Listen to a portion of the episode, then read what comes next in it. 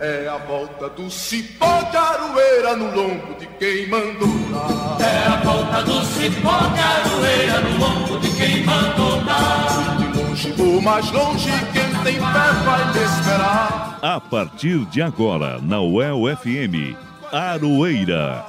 Um programa da Asuel Sindicato e do Sindipro Aduel. O dia a dia da luta sindical.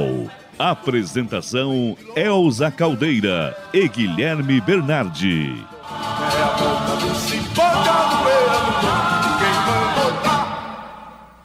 No ar, mais uma edição do programa Aroeira. É a volta do cipó de aroeira no lombo de quem mandou dar. É a volta do cipó de aroeira no lombo de quem mandou dar. De longe ou mais longe, quem Boa tarde, ouvintes da UEL FM. Eu sou a Elza Caldeira e é muito bom estar aqui com vocês. Saudando primeiramente aos queridos e queridas ouvintes, muito obrigada pela sua audiência. Quero também um abraço especial ao nosso querido Ricardo Lima, que comanda a nossa mesa de som de hoje, aqui nos estúdios da UEL FM. Abraço aqui também, pessoalmente, ao jornalista Guilherme Bernardi, meu parceiraço aqui na produção e apresentação do Aroeira. Tudo jóia, Gui? Tudo certo, Elza, na expectativa para saber como vai ser a semana que vem, né, o 29 de abril, as assembleias, a movimentação aqui no estado do Paraná. Lembrando que hoje vamos apresentar a edição número 153 do programa Aroeira, um programa que traz as informações dos trabalhadores e das trabalhadoras de Londrina e região.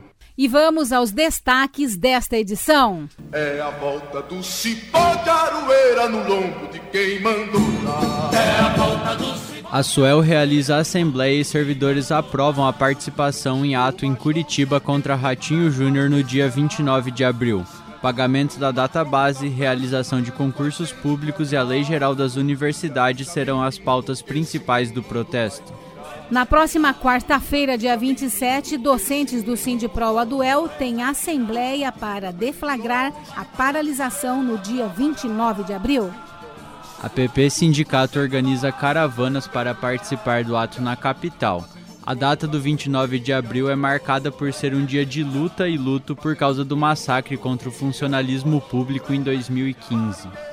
Policiais civis de Londrina fazem um dia de paralisação para protestar contra a lei sancionada por Ratinho Júnior que altera as carreiras da categoria. Servidores públicos federais recebem o pagamento do mês com desconto dos dias parados por causa da greve que completa um mês. A categoria repudia a ação do governo e afirma que a greve continua. E você não pode perder o nosso timaço de colunistas. Venâncio de Oliveira com a coluna Politizando a Economia. A parte com o jornalista Fábio Silveira e o professor Reginaldo Melhado com a sua coluna Matula do Direito.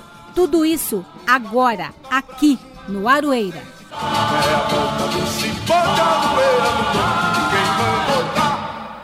Você está ouvindo o programa Aroeira, o dia a dia da luta sindical. E vamos às notícias. A Suel Sindicato realizou a assembleia na última quarta-feira, tendo como pauta principal a participação dos técnico-administrativos no protesto que será realizado no dia 29 de abril em Curitiba, contra as medidas adotadas por Ratinho Júnior contra o funcionalismo do Paraná.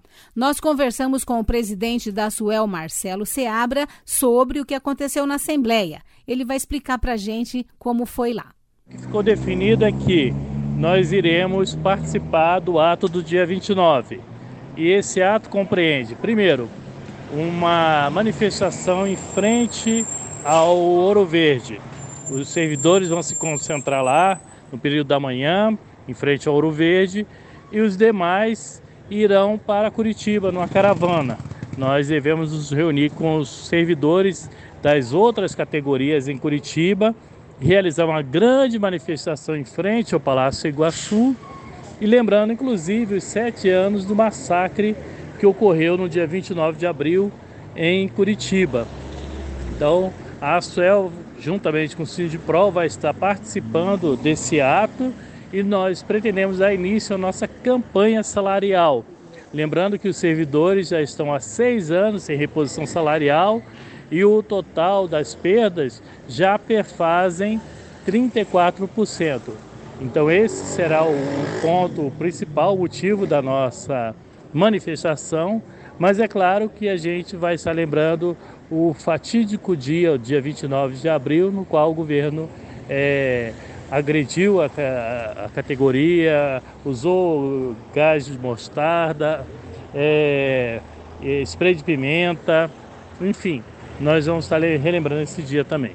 É bom lembrar, né, Elza, que a maioria dos setores da UEL estão sofrendo com a falta de funcionários, especialmente os órgãos suplementares, como a creche, a clínica odontológica, o hospital universitário, o hospital veterinário e tantos outros. Lá no HV, por exemplo, não tem funcionário na recepção para receber e fazer a triagem dos animais. Nossa, Gui, isso é realmente muito triste. Nós já mostramos aqui no Aroeira que vários setores correm o risco até de fechar aqui da UEL, né? Lá no HV, por exemplo, quem está atendendo na recepção é a diretora do setor e a única anestesista que tem lá no hospital. Olha que absurdo. Por isso que é importante os servidores participarem deste protesto dia 29 lá em Curitiba. E no caso do Sindipro, a do El, Gui, como que ficou? Então, Elza, na semana passada nós trouxemos aqui a informação que na Assembleia foi deliberado pela realização de uma nova Assembleia no dia 27, com a aprovação de um indicativo de paralisação pro dia 29, que é a sexta-feira. Quem falou um pouco sobre as deliberações da Assembleia e a importância de participar tanto nela quanto no ato do dia 29 é a Lorena Portes, que é professora de Serviço Social aqui da UEL e diretora do Sindipro UEL. Na última Assembleia Docente, deliberamos indicativa de paralisação para o dia 29 de abril, tendo como ponto de reivindicação a reposição salarial integral e a data base. No dia 27 de abril, faremos uma nova assembleia para deflagrar a paralisação do dia 29 e organizar os atos políticos de mobilização da categoria docente e demais servidores públicos em Curitiba e também na região de Londrina. O dia 29 de abril não é uma data qualquer, é uma data que faz referência ao dia do massacre do governo Beto Richa a nós, servidores públicos, que lutávamos pelos nossos direitos. Foi no ano de 2015. Nesse momento, estamos com uma defasagem salarial de 35,5%. Não podemos nos calar. Venham participar da Assembleia no dia 27 de abril. Vamos organizar os atos políticos em defesa da nossa database. Como parte das atividades para mobilizar a categoria, na terça-feira, dia 19, foi realizada uma reunião aberta e foi publicado um boletim do Comando Sindical Docente sobre o que os servidores e servidoras podem esperar de Ratinho Júnior. Como os nossos ouvintes aqui do Aroeira já sabem, o que podemos esperar do governador é ataque ao funcionalismo público.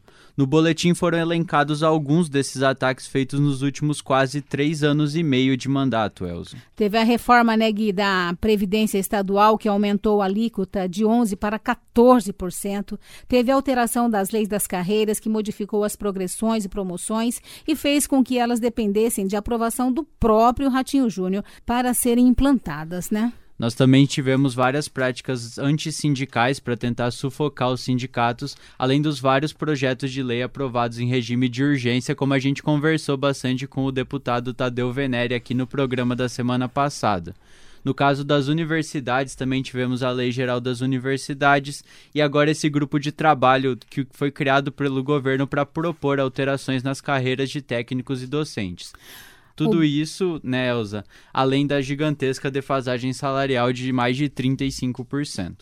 O boletim do Sindiprol destaca ainda que, sem negociar, a única alternativa que o governador Ratinho Júnior dá ao funcionalismo público é a greve. Sem luta, não há vitória.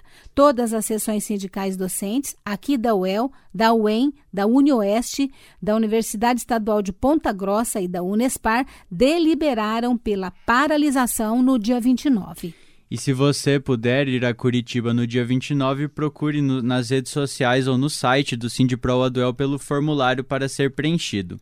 O site é o sindiproaduel.org.br. Lá vocês também vão ficar sabendo sobre outras atividades no estado que serão realizadas no dia 29. Só para o pessoal não esquecer, né, Gui? Lembrando que a Assembleia Docente do Sindiprol será no dia 27 de abril, quarta-feira, às duas horas da tarde, no Anfiteatro Maior do CLCH. Você está ouvindo o programa Aroeira, o dia a dia da luta sindical. E a APP Sindicato de Londrina também está se organizando para levar uma caravana a Curitiba no dia 29. Segundo o presidente do sindicato, Márcio André Ribeiro, a participação foi aprovada em assembleia realizada pela categoria. É, sim, esse dia 29 de abril é um dia importante para toda a nossa categoria de educadores né, do Paraná. E é um dia de luta, né, um dia de luto, é, lembrando o dia 29 de abril de 2015, né, aquele fatídico dia, onde fomos massacrados no centro cívico ali pelas forças policiais, né, estávamos apenas tentando uh, defender as nossas carreiras, as nossas vidas, as nossas famílias, né, as nossas vidas é, laborais, né? E haverá caravanas não só da PP Sindicato, mas de várias entidades que participaram daquele dia de, de luta, né? Luta democrática, pacífica, mas que infelizmente é, tornou-se aquele fato lamentável. E a história é assim que funciona, né, Elza? A história ela precisa ser estudada, é, relembrada, vivenciada o tempo inteiro para que não seja esquecida. Ah, os fatos históricos que são esquecidos tendem a, a repetir-se, né? E é justamente isso que nós não queremos. Então estaremos todos lá. Estamos fazendo um trabalho intenso de divulgação e de conscientização de toda a sociedade, toda a categoria, para que estejamos lá em peso em Curitiba nesse dia 29 de abril. Estamos conversando com o presidente da APP Londrina, o Márcio André Ribeiro. Nós perguntamos para ele qual a avaliação que ele faz dos protestos dos estudantes contra as aulas remotas que estão sendo realizadas em sala de aula para os cursos profissionalizantes. Ouçam a opinião do Márcio.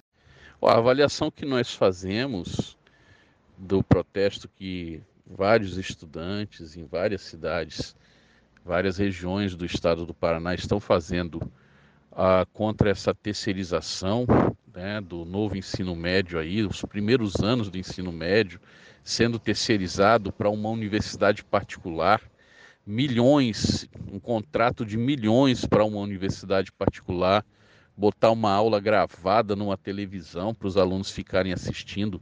Isso é assim, é uma coisa tão absurda, mas tão absurda que é difícil até das pessoas acreditarem quando a gente conta.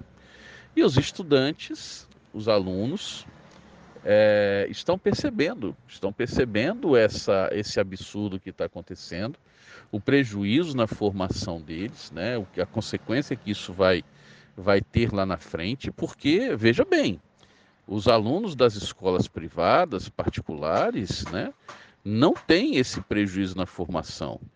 Jamais eles vão admitir né, ter menos conteúdos, menos disciplinas e ter um tipo de aula de baixíssima qualidade, como essa que está acontecendo. Quer dizer, um, um contrato de milhões para se ter uma aula de baixíssima qualidade para os alunos da escola pública. Então, isso é terceirização. Isso são governos liberais, conservadores de direita, são isso que eles fazem. Né? Terceirizam para dar dinheiro para as empresas e oferecer um serviço público cada vez pior, né, de baixíssima qualidade para a sua população. É, estão de parabéns todos aqueles que estão tomando essa, essa posição, têm o nosso apoio e nós já estamos denunci já estávamos denunciando isso, né, já há alguns anos, mas agora as pessoas estão sentindo na pele e estão se revoltando.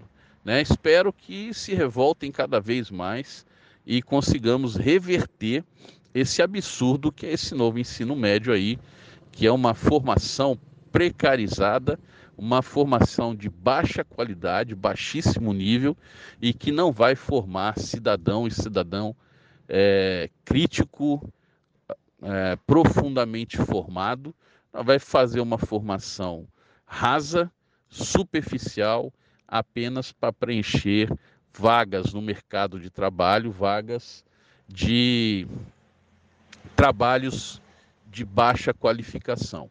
Não é isso que nós queremos para todos os nossos alunos, para todas as crianças da nossa sociedade paranaense. Queremos cidadãs e cidadãos muito bem formados, aprofundadamente formados, para que tenham a capacidade de, uh, de atuar né, em vagas de trabalho qualificadas. Aí sim, né, essa é a nossa sempre foi a nossa intenção e sempre será uma educação pública de qualidade. Queremos agradecer a participação do Márcio André Ribeiro, presidente da APP Londrina aqui no Aroeira. Tudo indica que o ato do dia 29 vai ser grande lá em Curitiba, né, Elza? E nós vamos estar por lá para cobrir tudo e trazer aqui para você, ouvinte do Aroeira. Música e resistência. Quando as relações de trabalho se transformam em canções.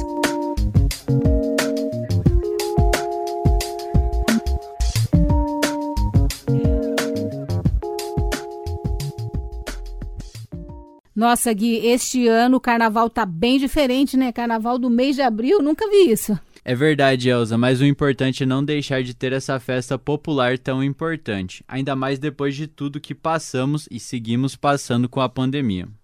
Tradicionalmente, as agremiações paulistas pisam na avenida na sexta-feira, né, Gui? E no sábado de carnaval, enquanto o Rio de Janeiro se apresenta no domingo e na segunda. A gente sempre vê isso todos os anos. Porém, com essa nova data, as escolas do grupo especial das duas capitais cairão no samba, né, nos mesmos dias. Dia 22 agora e dia 23 de abril. Mas o que promete mesmo é o desfile da Gaviões da Fiel lá em São Paulo, que vai trazer uma crítica social sobre o atual governo. O samba enredo emociona na sua letra que tem o ator Marcelo Adnet como um dos autores. A música fala de democracia, destacando a importância da luta pelos direitos contra a ditadura, o racismo e o fascismo. E é por isso, né, Gui, que o nosso quadro Música e Resistência de hoje vai trazer esse lindo samba enredo da escola de samba Gaviões da Fiel, que tem como título Basta. da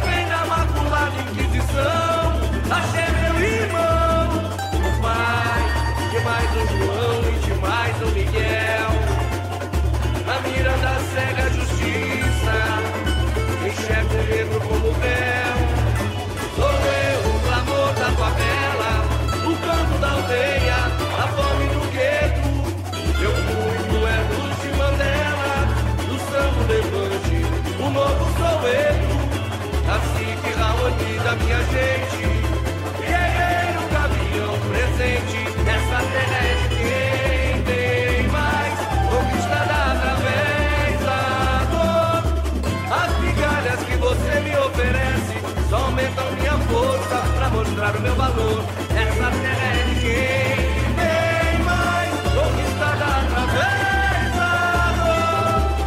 As migalhas que você me oferece aumentam minha força pra mostrar meu valor. Meu lugar, meu lugar que fala, a voz destemida, cabeça erguida por nossos direitos. Quando o fascismo do asfalto é opressora, militância por respeito.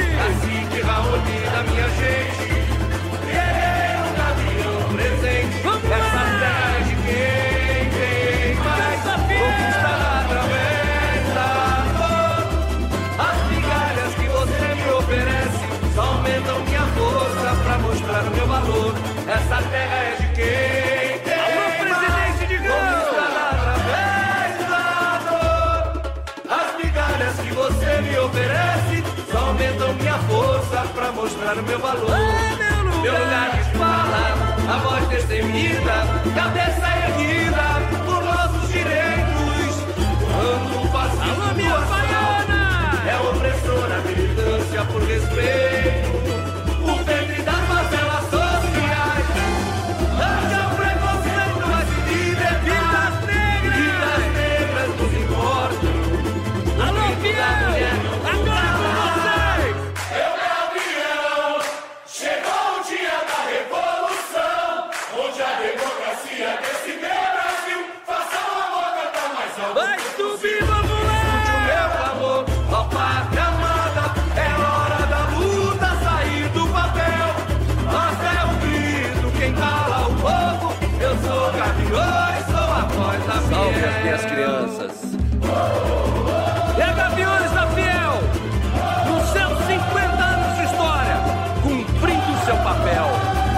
Cidadania, com corintianismo.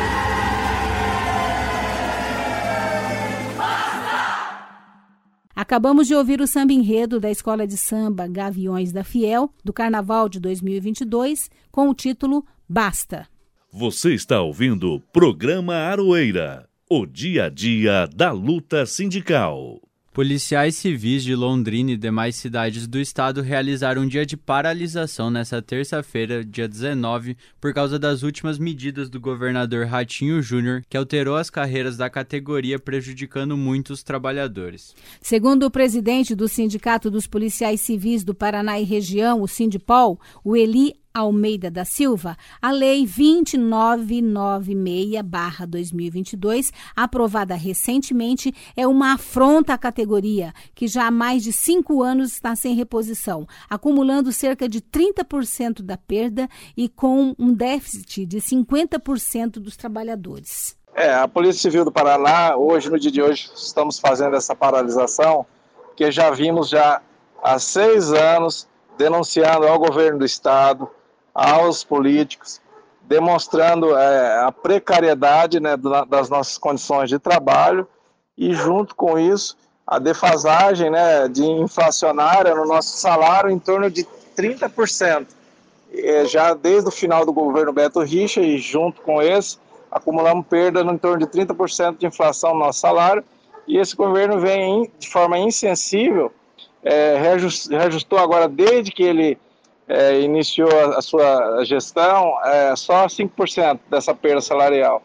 Então, nesse dia de hoje, nós resolvemos fazer essa paralisação em todo o Estado como um marco para que, além dessas perdas salariais, é, demonstrar a perda, é, a defasagem de efetivo, que é em torno de 50%. Hoje nós temos uma defasagem de efetivo em torno de 50%, e isso tem é, causado muito tipo de doença ocupacional entre servidores, suicídio, problemas psiquiátricos e, e os servidores trabalham em lugar de quatro servidores, cinco servidores.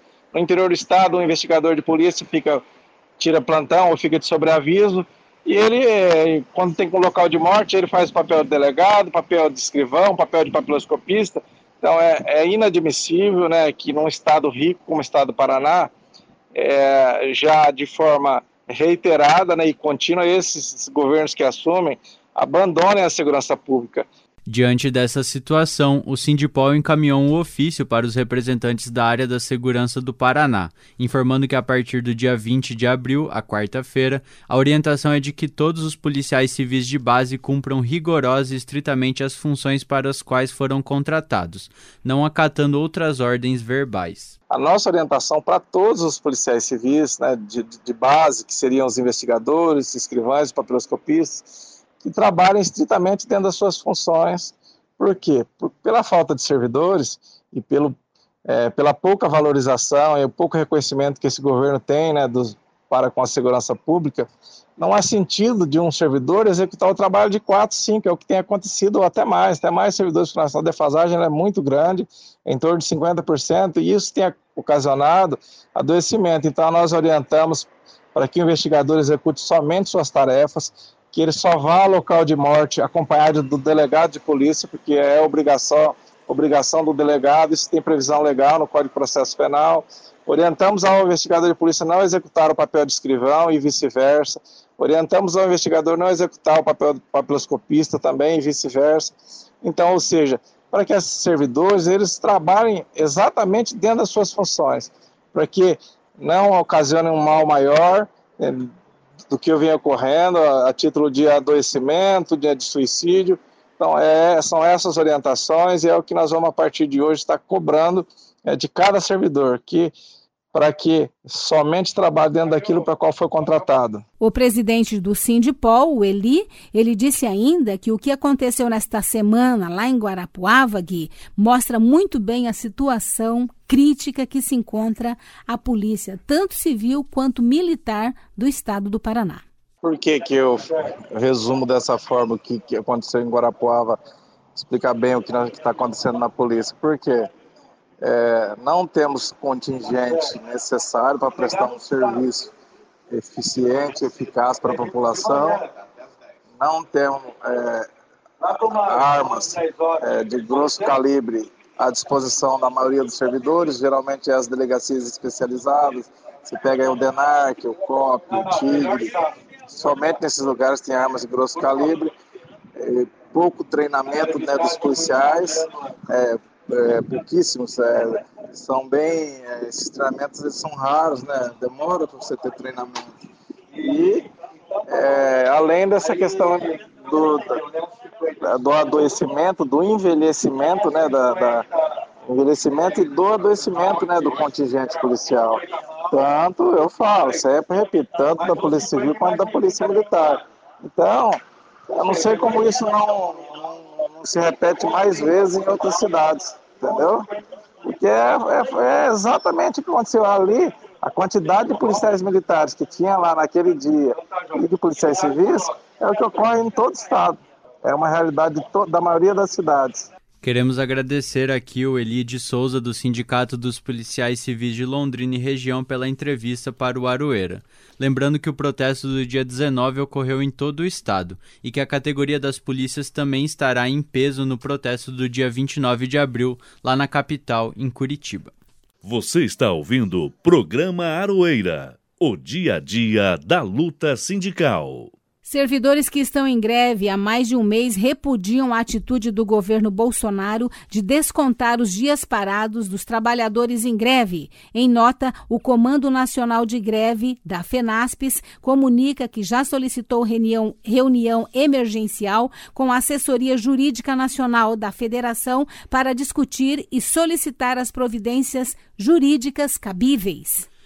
Nós aqui do Aroeira estamos desde o início, cobrindo todos os sábados a greve dos servidores públicos do INSS e de outros setores. Quem vai atualizar hoje como está a luta é a diretora da FENASPES, Viviane Pérez. Vamos ouvir o que ela disse. Então, Elza, o pessoal aí, o conjunto dos federais, é, vai encaminhar a solicitação de uma audiência com o Ministério da Economia, porque há o anúncio dos 5%, que inclusive é, não atinge e não contempla né, a, a pauta do conjunto dos federais e também não existe proposta concreta, né? Existe aí divulgações nas mídias, mas nada foi encaminhado é, para as entidades. Com relação ao INSS, a gente tem, teve aí já a prévia do contra-cheque que saiu na sexta-feira santa, e que o INSS já demonstrou que vai ter corte de salários para os servidores em greve. E aí a gente está realizando aí uma organização de ações, né? Já que já está acontecendo em algumas regionais, é, com relação a, a, solicitar aí o não desconto, né? Considerando que o INSS não abriu ainda de fato uma negociação. É, e estamos aí é, construindo ações no sentido de radicalizar mesmo a greve, né, com ocupações e tudo mais. Lá em São Paulo já está ocorrendo uma, uma ocupação desde ontem. Servidores, inclusive, dormiram na superintendência do INSS lá em São Paulo e outras ações nas demais regiões aí. Aí, semana que vem tem as atividades dos federais, né, com caravanas para Brasília. Agradecer, né, Gui, mais uma vez a presença aqui no Aroeira da Viviane Pérez, que sempre atende a gente com tanto carinho. A nossa solidariedade, a luta de todos os servidores públicos federais pelos seus direitos. Em uma das últimas sessões da Assembleia Legislativa do Paraná, a ALEP, o deputado estadual Arilson Chiorato, do PT, ocupou a tribuna para afirmar que a COPEL não é mais nossa. Segundo ele, a COPEL agora é de fundos estrangeiros que estão ganhando dinheiro às custas do suor do povo paranaense. Nós procuramos o deputado Arilson Chiorato para nos falar um pouco sobre este assunto. Deputado, muito obrigado pela sua participação aqui no programa Aroeira mais uma vez e nós gostaríamos que o senhor explicasse para os nossos ouvintes por que, que o senhor afirma que a COPEL não é mais nossa. Olá, ouvintes do programa Aroeira. Olá, Elza. Quero agradecer a oportunidade. Aqui é o deputado Arilson Chiorato. E a fala sobre a COPEL que ela não é mais nossa, literalmente o governo do Paraná optou em dar lucro aos acionistas e não ao povo paranaense. O governo detém 31% de todas as ações da Copel. Hoje, no ambiente que ela está inserida na bolsa de valores, a busca incessante por lucro faz com que a prioridade seja a repartição de lucro e não reinvestimento no Estado. A Copel teve um lucro de 5,2 bilhões no ano passado, né, 5, perdão, 5,1 bilhões, e a grande parte, 65% desse lucro foi rateado entre os acionistas. Acionistas que estão na bolsa de valores a gente nem sabe quem é, mas algum deles a gente conseguiu identificar, são fundos internacionais, como o fundo da Caterpillar, fundo de previdência da IBM, o banco BlackRock, que é um fundo, na verdade, gigante do mercado financeiro, e esse pessoal tem ganhado dinheiro com especulação e o povo pagando uma energia elétrica cara aqui no estado do Paraná. E os investimentos que são para ser feitos na Copel não estão sendo. A gente tem problemas com queda de energia com constância, a gente tem um atendimento ainda precário, poder ser melhorado, mas o governador escolheu repartir o dinheiro na Bovespa e não fazer isso. Por isso, a Copel não é mais nossa. Quando a Copel era nossa, a energia era mais barata e o atendimento de infraestrutura era prioridade ou seja, inverteu o papel. Deputado, diante da sua afirmação de que a Copel não é mais nossa, eu gostaria de saber o seguinte: os trabalhadores da Copel serão prejudicados com essas mudanças? E quem consome né, a energia elétrica do Paraná também será prejudicado com uma conta mais alta ainda? Com certeza. Quando a gente tem uma Copel não nossa, no sentido da vontade política de administrar a empresa, Primeiro, que os trabalhadores estão sujeitos a terceirizações e a não ter uma política de emprego a longo prazo. A Copel hoje está passando por um processo de transformação, por estar inserida na Bolsa de Valores como está. A prioridade é o lucro, é o aumento da energia e a transferência desse lucro para os acionistas. E também o povo paranaense fica refém desse processo, porque a participação da sociedade e a função social que tinha a empresa deixou de existir. Então hoje a gente está aí condicionado à vontade do mercado. E a vontade do mercado é cada vez cobrar mais caro para ganhar mais dinheiro. Por isso o povo vai pagar a conta enquanto tiver esse modelo de pensamento de Estado mínimo e que a empresa é feita só para dar lucro. Quando na verdade a Copel do povo paranaense é para fornecer energia com qualidade e o mais barato possível. Queremos agradecer a participação do deputado estadual Arilson Chiorato mais uma vez aqui no programa Aroeira. E quem está chegando por aqui, sabe quem é, Gui? É o Venâncio de Oliveira, com mais uma coluna Politizando a Economia. É contigo, Venâncio. Politizando a economia. O que eles não te falam e como eles tiram seus direitos. Com Venâncio Oliveira. Inflação dispara corta consumo e afeta metade da população brasileira. O governo mantém meta de 3% da inflação. Olá, caros ouvintes da Aroeira. Quero falar desses fatos econômicos sobre a ótica da economia política. Bom, começando a falar sobre a pesquisa que li na UOL sobre como a inflação está afetando a população brasileira. A matéria cita a pesquisa encomendada pela Confederação Nacional da Indústria, a FSB Pesquisa. Segundo esse levantamento, 54% das pessoas consideram estar em situação financeira muito afetada pela inflação e 64% cortaram o consumo de bens ou serviços nos últimos seis meses devido ao aumento de preço. Ainda a matéria cita outras pesquisas. Segundo a Datafolha, no final de março, uma de quatro brasileiros afirma que a quantidade de comida disponível foi inferior à necessária para alimentar a família nos últimos meses.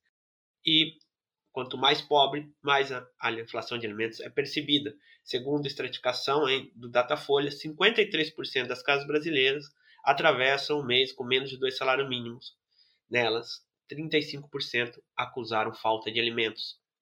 Ainda segundo a matéria, trazendo um levantamento da rede Pensan ao final de 2022, mostrava que mais da metade, 55% dos brasileiros sofriam algum tipo de insegurança alimentar, grave, moderada ou leve. Analisando o IPCA do IBGE, na, na inflação de acumulada é, de março, foi de 3,2%, e de alimentos e bebidas foi de 4,89%. E o que o governo faz em relação a isso? Mantém a meta de inflação de 3%. Ou seja, é, discute apenas a questão da meta. Então, achando que ter uma meta baixa, vai ter uma inflação baixa.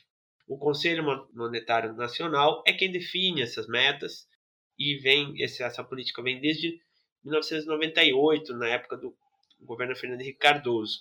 E dentro dessa discussão, a imprensa, né, uma matéria, outra matéria que eu cito do UOL, falam da necessidade dessas metas como algo muito importante para manter a baixa inflação. Para né, os economistas citados nessa matéria, eles falam que só terá inflação baixa se a meta for baixa. Um dos motivos pelos quais tivemos um pouco de dificuldade para controlar a inflação é que convivemos com uma meta elevada. A decisão atrás de baixar a meta de 4,5% até 3% foi acertada, ou seja, só tivemos uma inflação alta porque a meta é alta. Ou seja, se o governo quer que seja alta, vai ser alta. E aqui está a falha da visão dessa lógica econômica, de achar que a inflação é um problema de expectativas, de demanda, de garantir confiança de que o governo não vai gastar. A lógica abstrata da economia burguesa, isto é, da economia que defende os interesses daqueles que ganham hoje com a inflação. Há vários tipos de inflação, e ela é um problema da estrutura econômica da disputa de poder na sociedade. Não existe mercado que define racionalmente isso tudo, e um governo que causa inflação, pois aumenta seus gastos. Isso não existe. Inclusive, temos hoje ausência de gastos. Temos um ajuste fiscal com a famigerada lei do teto de gastos. No Paraná, como vemos, o governo corta gastos com arroxo salarial. Aqui o que temos é uma inflação ligada aos problemas estruturais do Brasil. Isto é, o problema do agronegócio, da falta de uma política soberana de alimentos, além da nossa servidão frente aos interesses acionistas da Petrobras, do capital que ganha com a especulação.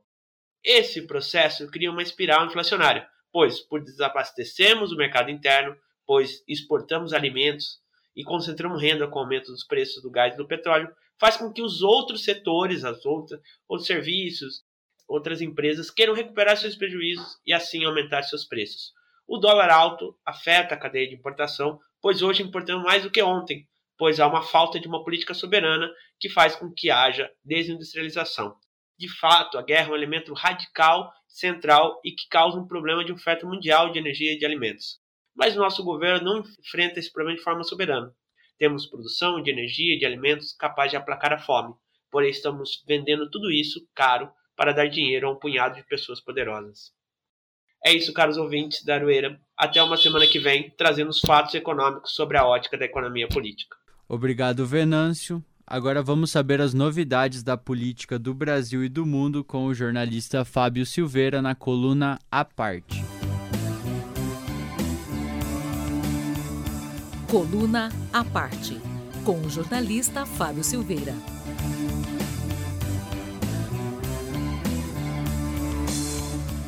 Olá, amigos ouvintes da Rádio Universidade FM do programa Aroeira. Eu sou Fábio Silveira e estou aqui para falar sobre política. Essa semana eu quero chamar a atenção de vocês para uma questão que eu acho importante. A imprensa, principalmente a televisão, costuma usar um chavão para um clichê, né, um chavão, para falar de eleições no Brasil, falando que é a festa da democracia. Agora, vocês já repararam que neste ano em que vamos eleger presidente da República, governadores, senadores, deputados estaduais e federais, vocês já repararam que num ano que era para ser de festa da democracia, para usar esse velho clichê desgastado, nós só falamos de ditadura? O noticiário dessa semana, ele mostra isso que eu estou querendo dizer para vocês. Nós começamos a semana com a divulgação de áudios de julgamentos do Supremo Tribunal Militar da década de 1970. Eram áudios de sessões do STM, do Superior Tribunal Militar. Nesses áudios apareciam inclusive é, ministros do STM que são militares, que são oficiais, né, ministros lá da época de quase 50 anos atrás, falando sobre o uso de tortura pela ditadura militar contra os opositores políticos. E falando de forma negativa, de forma contundente. Um dos ministros diz que é, admite que é covardia usar tortura contra alguém que já está preso, já está imobilizado, já está controlado. Né? Aliás, nem que não estivesse, né? mas a tortura ela é inaceitável até para aqueles militares lá que estavam no Supremo Tribunal Militar na década de 70. Na segunda-feira, o vice-presidente da República, Hamilton Mourão, foi repercutir essa situação e repercutiu dando uma gargalhada, né, ironizando, falando que não tinha mais o que julgar, porque todas as pessoas que cometeram, os torturadores, né, que cometeram essas torturas, já estavam mortos. O que mostra muito como esse governo é, do Hamilton Mourão vice, Jair Bolsonaro presidente, como esse governo não tem empatia nenhuma com a morte das pessoas. Bom, passada essa situação, ao longo da semana foi julgado pelo Supremo Tribunal Federal, STF, o caso do deputado federal Daniel Silveira. Daniel Silveira, que é aliado de primeira hora do presidente Bolsonaro, um deputado bolsonarista que desde o começo do mandato tem atacado o Supremo Tribunal Federal, tem falado em agredir fisicamente é, pessoas, ministros, por exemplo, o ministro Alexandre de Moraes. E aí ele foi julgado por 10 votos a 1, foi condenado a 8 anos de prisão, né, por atacar as instituições, por atacar a democracia, enfim, uma condenação mais do que justa. E aí na quinta-feira, o presidente Jair Bolsonaro anunciou numa live uma, um decreto dando graça, que é uma espécie de indulto, né, indulto né, liberando Daniel Silveira dessa condenação pelo STF, que chamou mais uma vez, que polemizou mais uma vez, e foi mais uma escalada desses ataques permanentes de Bolsonaro contra o judiciário, contra as instituições e contra a democracia. Jair Bolsonaro não é segredo para ninguém, desde o primeiro dia de mandato, tem tentado dar um golpe de Estado, só não conseguiu implantar uma ditadura até agora porque faltou força política para ele. Em setembro do ano passado, no 7 de setembro, foi a última tentativa. Ele acabou fazendo aquela carta de desculpa, uma carta de arrego, como se diz na gíria, né? Pediu arrego, porque viu que foi longe demais e não tinha força para sustentar. Recuou, ficou falando manso durante alguns meses e agora voltou à tona. E Bolsonaro tem dito desde o começo também que não vai aceitar o resultado das eleições caso ele seja derrotado. Diz que se ele for derrotado é porque foi fraude. Mesmo que 60% dos brasileiros, praticamente dois terços, de cada três, dois são contra o governo Bolsonaro. Achei esse governo muito ruim. E aí Bolsonaro está tentando de novo avançar aí para a velha discussão do golpe, para a velha tentativa de golpe. Isso nos traz aqui até esse momento em que estamos, abril de 2022, e com a expectativa que nós temos no ano né, de saber se outubro vai ser realmente uma festa da democracia ou se nós vamos vivenciar o velório da democracia. Para que outubro não seja um velório da democracia e para que esse governo Bolsonaro, que é um governo marcado por incompetência, inflação de dois dígitos, gente passando fome, desemprego recorde, é, mais de 660 mil pessoas mortas na pandemia por omissão do governo, que tentou fazer negociata com vacinas que nem tinham sido aprovadas pela Anvisa ainda, é, corrupção no Ministério da Educação, corrupção da rachadinha, corrupção do orçamento secreto com o qual ele está comprando o apoio à fidelidade do Centrão. Um governo corrupto, incompetente, que não tem nada para alegar para o Brasil. Bolsonaro vai deixar para trás, quando ele sair, tomara que seja em 1 de, de janeiro do ano que vem, vai deixar para trás um rastro de destruição, miséria e morte. Esse é o legado desse governo. Tem um jeito da festa da democracia não acabar em velório. Depende muito da mobilização da sociedade civil, que em sua grande maioria, mais de 70%, são é, contra esse governo, que acham que esse governo ele está acabando com o Brasil. Esse é o meu recado dessa semana. Desejo a vocês um bom fim de semana, uma boa semana e semana que vem estou aí de volta para falar de política aqui no Aroeira. Queremos agradecer mais uma vez o nosso amigo, o jornalista Fábio Silveira, por sua importante participação aqui no Aroeira. E chegou a hora de saber o que ele trouxe para a gente hoje, Gui. estou falando do professor Reginaldo Melhado em mais uma coluna Matula do Direito.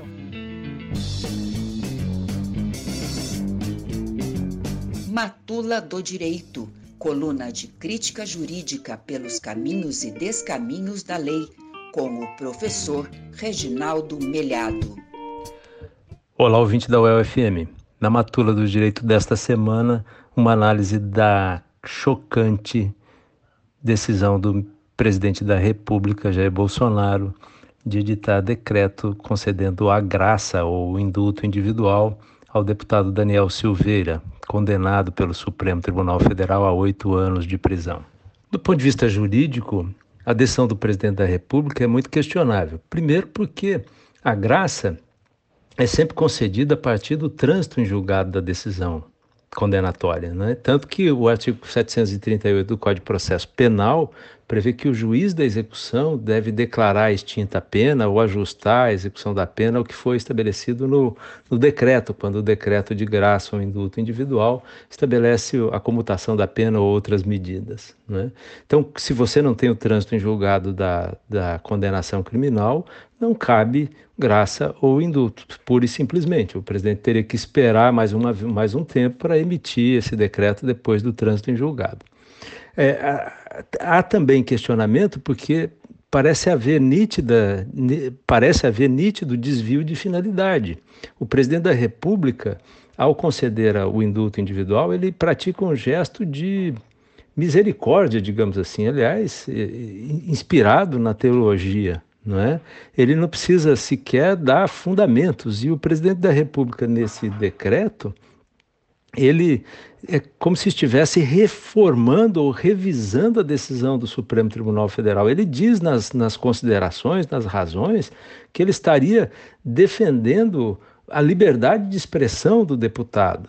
E diz até que a sociedade se encontra em legítima comoção em vista dessa condenação. Então, obviamente, ele está se opondo a decisão e as razões e aos fundamentos da decisão do Supremo Tribunal Federal, quando caberia a ele pura e simplesmente é, emitir o perdão, a, o, o, o, o indulto individual, a graça, que é que produz o efeito de obstar a execução da pena. Ele não pode sequer eliminar a pena, tanto que existe uma súmula já é, é, antiga do, do, Superior Tribunal de Justiça, estabelecendo que o indulto não atinge os efeitos secundários da condenação. Os efeitos secundários da condenação envolvem, por exemplo, é, é, a reparação do dano, a perda de bens obtidos ilicitamente e, no caso específico do deputado Daniel Silveira, a ineligibilidade. Né? Ele não pode ser candidato às eleições mais, ele não pode ocupar cargos públicos. Né? Portanto, é, esses, a, o indulto individual se limita à execução da pena pura e simplesmente. Se é só a execução da pena, não cabe ao presidente discutir as razões, os fundamentos do Supremo Tribunal Federal ao condenar o deputado. Então, é, há uma nítida há, uma nítida, há um nítido desvio de finalidade, e esse desvio de finalidade revela uma prática criminosa do presidente da República. Aliás, ele é reincidente nesse tipo de prática, porque, no fundo, ele está praticando o crime é, de atentado contra a liberdade de exercício da jurisdição pelo Poder Judiciário. Né? Isso é um crime previsto é, no artigo 85 da Constituição e na lei do, dos crimes de responsabilidade, a lei 1079, no artigo 6 5, que é, é, capitula, que, que define como crime a oposição direta é, do presidente da República ao livre exercício do Poder Judiciário. Então, do ponto de vista jurídico, não há a menor dúvida de que é, esse decreto poderá ser anulado pelo próprio Supremo Tribunal Federal. Agora, do ponto de vista político, chama atenção pelo seguinte: o, o presidente da República parece, primeiro, mais uma vez, imitar seu ídolo, Donald Trump, que concedeu o indulto a um dos seus assessores mais polêmicos, o, o, um senhor chamado Steve Bannon, é, que era, foi condenado pelas suas inúmeras falcatruas, inclusive é, na, na prática de fake news e de, de, distorções do processo democrático nas eleições norte-americanas. Né? Também evidencia que o, o, presidente da República está é, radicalizando a sua estratégia de tomar o Supremo como inimigo né, e, mais uma vez, criar fa factoides. Né? Ele está desviando a atenção da, da sociedade em relação à indigência do seu próprio governo e problemas como a inflação, a corrupção, o desmatamento, a inoperância, enfim. Né? Bolsonaro, evidentemente, não está preocupado com o um aliado. Ele muitas vezes joga os seus aliados aos leões e esse deputado Daniel Silveira importa nada para o presidente, ou aliás, importa muito pouco para muita gente. Né? É, a verdade é que ele quer apenas é, radicalizar a sua estratégia e tomar mais uma vez o Supremo como seu inimigo. Resta saber se, vencido eventualmente nas eleições agora deste ano, ele também não vai, ah, como Trump, seu ídolo, né, dizer que as eleições não são válidas, dizer que o Supremo não tem legitimidade para validar essas eleições, mais uma vez afirmar que o Judiciário é, é, um, é, um, é um poder ilegítimo e, portanto, se valer de outras estratégias para permanecer no governo. Vamos ficar atentos para ver o desdobramento desse momento tão dramático da história política do país. É isso, até a próxima semana. Obrigado, professor Reginaldo Melhado. E com a coluna dele, o programa chegou ao fim. É a volta do cipó de aroeira no lombo de quem mandou dar. É a volta do cipó de aroeira no lombo de quem mandou dar. Lembrando que quem quiser ouvir as edições do Aroeira, basta entrar no site da Rádio UFM, clicar em programação, depois em Aroeira e escolher o programa que você quer ouvir. Você também pode procurar em um dos agregadores de podcast, como o Spotify pelo Aroeira, e ouvir o nosso programa semanal. Também vamos abrir espaço aqui, né, Guilherme, para quem quiser mandar um recado pra gente, mandar um enviar uma pauta, dar uma dica pra gente, pode ligar também no celular do Aroeira 99185 1976. É importante a participação do público com a gente, né, Gui? Com certeza, podem também entrar em contato se quiserem pelas redes sociais dos sindicatos, mandar sugestões pelos e-mails que estaremos avaliando e produzindo aqui no programa de toda a semana. O do, da Suel é jornalismoaçuel.gmail.com.br. Vou repetir, jornalismoaçuel.gmail.com.br. No caso do Sindipro Aduel, vocês podem mandar no comunicação, comunicacal, arroba. É isso aí, pessoal. Muito obrigada, Guilherme, por sua participação aqui no programa. Gratidão ao Ricardo Lima, que comandou a mesa de som de hoje, ao Jersey Gogel, que é o diretor de programação aqui da UEL-FM, ao Edir Pedro, que é o diretor geral da emissora. Muito obrigada a todos. Continuem ligados aqui na programação da Rádio UFM porque tem muita coisa boa pela frente. Um abraço a todas e a todos. Eu quero também deixar uma saudação muito especial para você, querido e querida ouvinte. Muito obrigada pela sua audiência. Um ótimo final de semana a todos e a todas. E na semana que vem nós estamos de volta com mais um Aroeira para você. Um forte abraço e até lá. É a volta do cipó de aroeira no lombo de quem mandou dar. É a volta do cipó de aroeira no lombo de quem mandou dar. O mais longe quem tem fé vai te esperar. A UEL FM acaba de apresentar Aroeira, um programa da Asuel Sindicato e do Sindiprol Aduel. O dia a dia da luta sindical. É a ponta do cipó, caroeira no morro, quem manda lutar.